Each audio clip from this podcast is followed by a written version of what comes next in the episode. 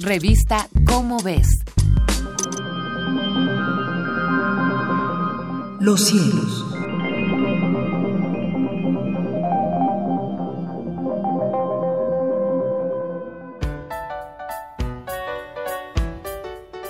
Soy José de la Herrán y tengo el gusto de comunicar a nuestro amable auditorio las efemérides astronómicas que publica la revista Cómo ves de la Universidad Nacional Autónoma de México, estas para noviembre.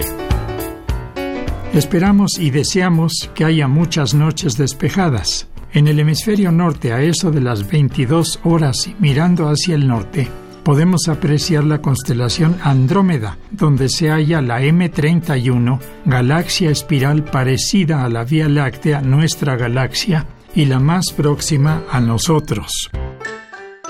Justo debajo de Andrómeda se halla Casiopeia, constelación en forma de M y muy fácil de reconocer por este motivo.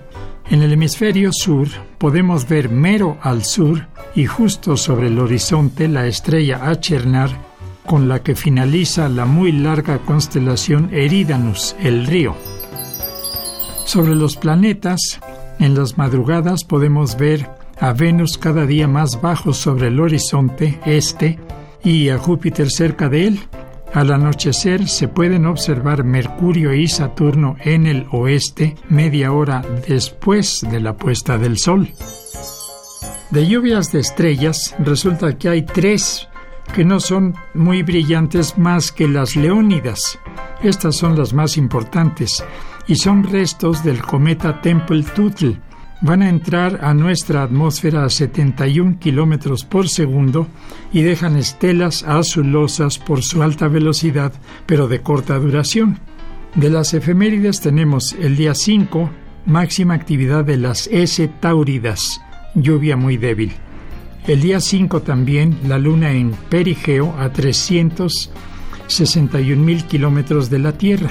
El día 12 máxima actividad de las M tauridas también muy débiles. Y el día 14 Marte está en conjunción con la luna en la constelación Virgo.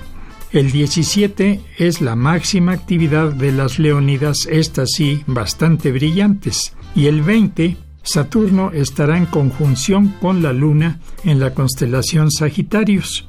El día 21 la Luna en apogeo a 406 mil kilómetros de la Tierra.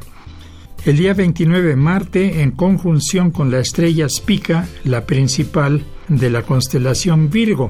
Y el día 30 Urano a 4 grados al norte de la Luna.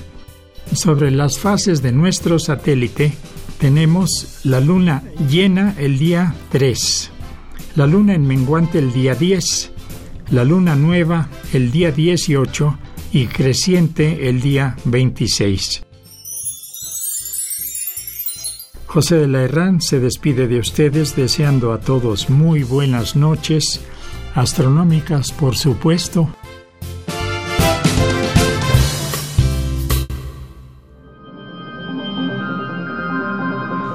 Los cielos. Una producción de la Dirección General de Divulgación de la Ciencia.